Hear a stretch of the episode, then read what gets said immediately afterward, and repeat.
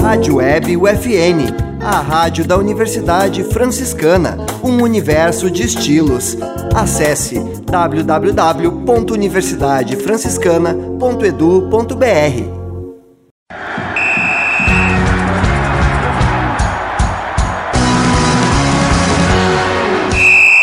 No ar, UFN Esportes. Você vai saber agora as principais notícias do esporte no mundo, Brasil e em Santa Maria.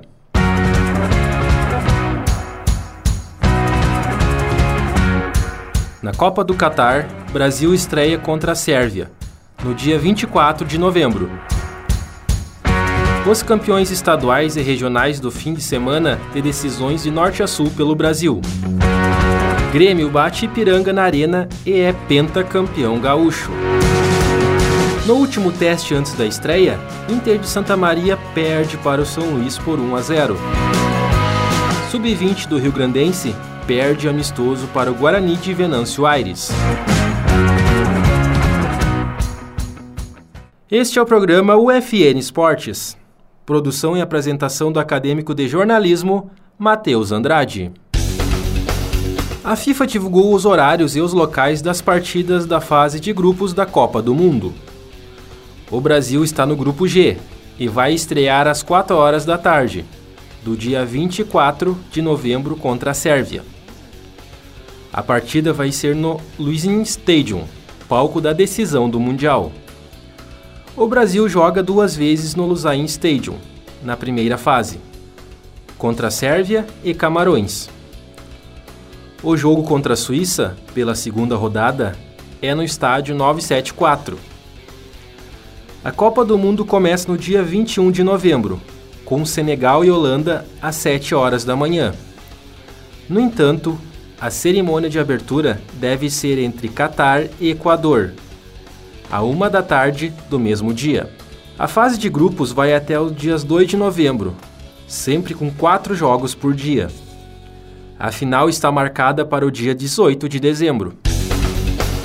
O fim de semana de decisões no Brasil afora definiu vários campeões estaduais e regionais.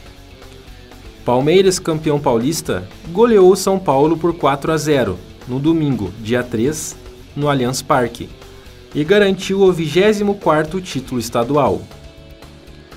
O Fluminense administrou a vantagem obtida no jogo de ida, empatou em 1 a 1 com o Flamengo no sábado, dia 2, e garantiu sua 32ª taça do Campeonato Carioca. Já o Atlético Mineiro, tricampeão mineiro, bateu o Cruzeiro por 3 a 1 em jogo único. Também no sábado, no Mineirão, na final do Campeonato Mineiro. O Fortaleza é campeão da Copa do Nordeste. O Leão venceu o Esporte por 1 a 0 e conquistou a Copa do Nordeste pela segunda vez na história. O Grêmio é pentacampeão gaúcho.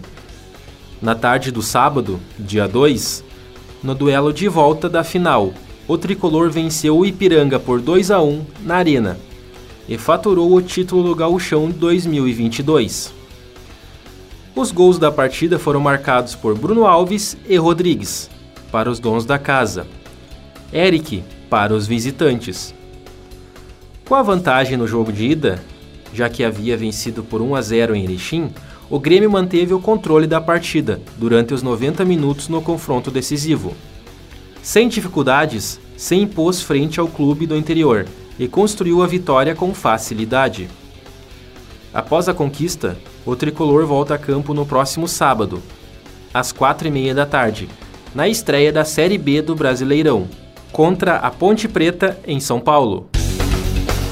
O Inter de Santa Maria enfrentou, neste sábado, dia 2, o São Luís, no estádio 19 de outubro, em Ijuí, no último teste antes da estreia na divisão de acesso. A equipe de São Luís venceu por 1 a 0. O atacante Jonathan Tonin marcou o único gol da partida. O técnico Leocir da Lastra mexeu bastante no alvirrubro santamariense durante o segundo tempo para dar ritmo a todo o elenco.